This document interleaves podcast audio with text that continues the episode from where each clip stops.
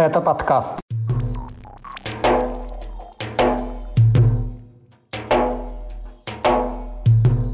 Кадыров отправил на войну в Украину родственника чеченского оппозиционера. Стали известны новые подробности дела чеченского певца Зелимхана Бакаева. А в Ростове-на-Дону сразу двое военных незаконно привезли в город гранаты. Об этом и не только в 142-м выпуске подкаста «Кавказ. Реалия». О главных событиях на Северном Кавказе за неделю вам расскажу я, Катя Филиппович. Привет! Ставьте лайк, и мы начинаем.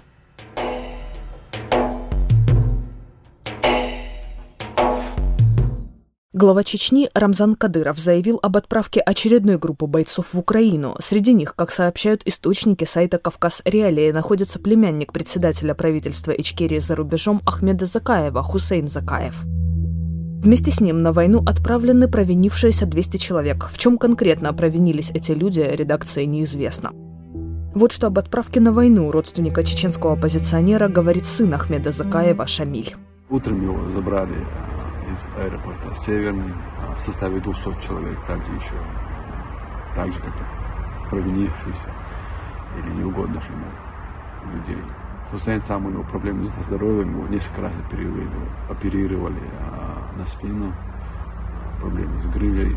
Но я думаю, главная причина это деятельность моего отца Ахмеда Закаева, а, также наша деятельность и наша а, помощь в борьбе против российского агрессора и российского оккупанта, оккупанта здесь, в Украине. Напомним, Хусейна и его брата Беслана в мае этого года задержали сотрудники полка имени Ахмата Кадырова МВД по Чечне. Беслана позднее освободили, а о судьбе Хусейна ничего не было известно. Ахмед Закаев – это давний оппонент Рамзана Кадырова. Он последовательно выступает против его режима. Год назад Закаев создал один из чеченских батальонов, воюющих в обороне Украины. Это отдельный батальон особого назначения вооруженных сил Чеченской республики Ичкерия. В октябре сообщалось о возбуждении на Закаева уголовного дела из-за опубликованного на Ютубе видео о создании батальона. Прошлой осенью Кадыров призвал уроженцев республики, участвующих в войне в Украине, убить Закаева. Тем, кому это удастся, политик пообещал, цитата, «свободу и обеспеченную жизнь». В августе Кадыров объявил кровную месть сторонникам Ичкерии, которые участвуют в войне на стороне Украины. Рамзан Кадыров регулярно отчитывается об отправке в Украину очередных партий так называемых добровольцев. Он утверждал, что в республике еженедельно готовят для участия в войне по 200 человек. Этот случай не первый, когда родственников тех, кто выступает против режима Кадырова, принудительно отправляют на войну. О секретных тюрьмах, где удерживают людей для отправки в Украину, сообщал, например, правозащитный проект «Северный Кавказ СОС». Чеченский певец Зелимхан Бакаев, пропавший в республике в 2017 году, был убит по приказу главы региона Рамзана Кадырова. Об этом говорится в расследовании правозащитников из проекта «Северный Кавказ СОС».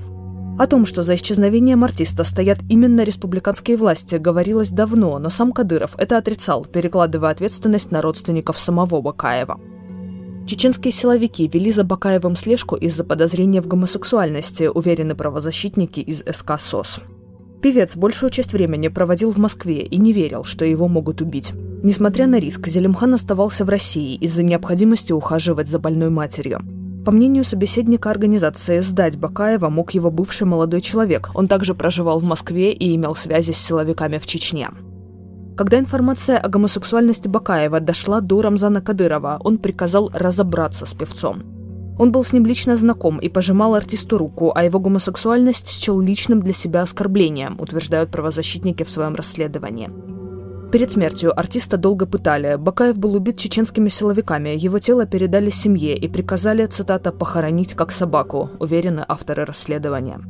Вот что об этом деле говорит директор кризисной группы СК СОС Давид Истеев. Я не помню такого, чтобы чеченская полиция кого-то отпускала без пыток. А есть опция их избежать, а если ты понимаешь э, угрозы, тебе сообщили, предупредили, тогда ну, у тебя есть шанс этого избежать. Если ты уже попался, шанса нет. Это всегда пытки. В разной степени в разном состоянии выходят из этих тюрем, но тем не менее подвергаются пыткам все. В Чечне силовики пришли к родным уроженца республики Али Батаева. С сентября 2022 года он находится в депортационном центре Швейцарии в ожидании высылки в Россию.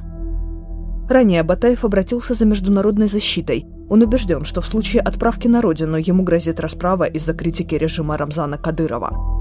Силовики пытаются надавить через родственников, чтобы вынудить Батаева отказаться от дальнейшей борьбы и согласиться на депортацию, сообщила руководитель правозащитной организации «Европейский дом мира» Зайнаб Гашаева. 40-летний Али Батаев многие годы жил в Украине и получил там вид на жительство, но с начала полномасштабной войны он был вынужден эмигрировать в Европу. В сентябре 2022 года власти Швейцарии задержали его, и с тех пор он находится в депортационном центре. В середине июля Батаев объявил о голодовке, а в конце месяца стало известно, что у него резко ухудшилось здоровье. Из-за голодовки у него идет кровь из десен, ему сложно глотать воду, сообщили правозащитники Европейского дома мира. По их словам, Батаев просит о госпитализации и полном обследовании, но оно не проводится. Перед посольствами Швейцарии в Германии, Австрии и Швеции с середины июля проходили митинги представителей чеченской диаспоры. Они выступали в поддержку Батаева и требовали не выдавать его в Россию. Скачивайте приложение «Кавказ Реалии», чтобы оставаться на связи в условиях военной цензуры в России. Ссылки на приложение вы найдете в описании к этому выпуску подкаста. На этой неделе в граничащей с оккупированными Россией территориями Украины Ростовской области произошли сразу два инцидента с участниками войны и незаконно привезенным оружием. Первый случился в начале недели. Тогда полиция объявила о розыске участника войны, сбежавшего из окружного военного госпиталя. Как сообщали местные СМИ, он был вооружен осколочной гранатой. Сбежавший – это 44-летний уроженец Курской области Александр Калужский, сообщали местные телеграм-каналы и СМИ. В военном госпитале он оказался после ранения в руку, другие подробности не приводились. О втором случае стало известно позднее. Также в Ростове военнослужащий, ранее участвовавший в войне в Украине, подорвался на гранате в жилом доме, ему оторвало пальца. В съемной квартире нашли еще четыре боеприпаса. По данным телеграм-канала «Осторожно новости», военный был нетрезв и подорвал гранату случайно. По разным сведениям, в результате взрыва военному оторвало один или два пальца, а также осколок попал ему в живот, он госпитализирован. Разные источники называют гранаты трофейными, самодельными или принесенными со службы. По информации местного сайта 161.ru, в этой квартире находилась и малолетняя девочка, она при взрыве не пострадала. О подорвавшемся на гранате военном сообщается, что это 29-летний житель Анапы, недавно вернувшийся с войны в Украине. Власти Ингушетии совместно с духовенством намерены ввести запрет на заключение брака без справки об отсутствии ВИЧ-инфекции, а также анализов крови на наркотики.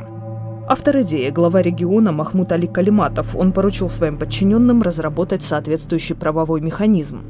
Как заявили власти, подлинность медицинских справок будут тщательно контролировать. На встрече чиновников, где обсуждалась эта инициатива, отдельно прозвучало предложение ввести штрафы за развод, если родственники скрыли сведения о наркозависимости и других тяжелых заболеваниях сына или дочери.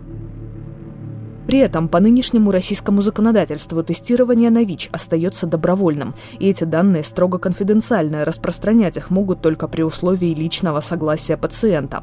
Каким образом власти республики будут закреплять инициативу на законодательном уровне, неясно.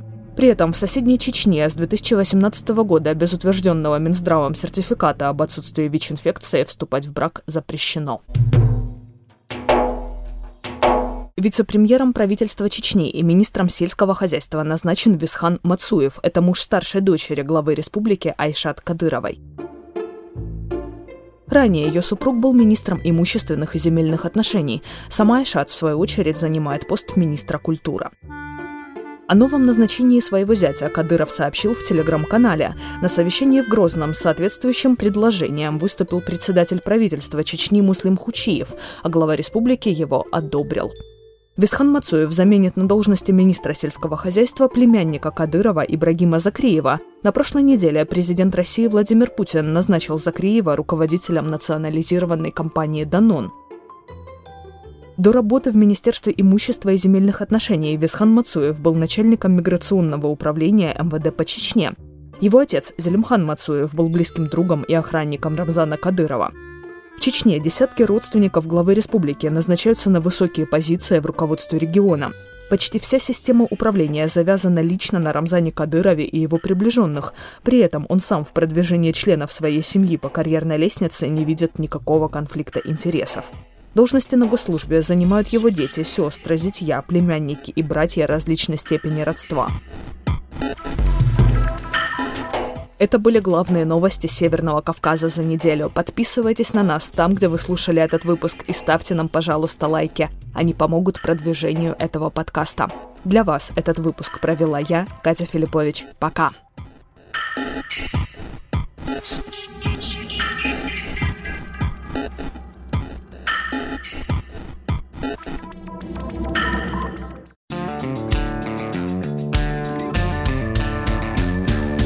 Студия подкастов «Радио Свобода». Человек имеет право. Время свободы. Американские вопросы. Кавказ подкаст. Атлас мира. Цитаты свободы. Скучно не будет. Слушай на всех подкаст-платформах. Просто надень наушники. Подкасты «Радио Свобода».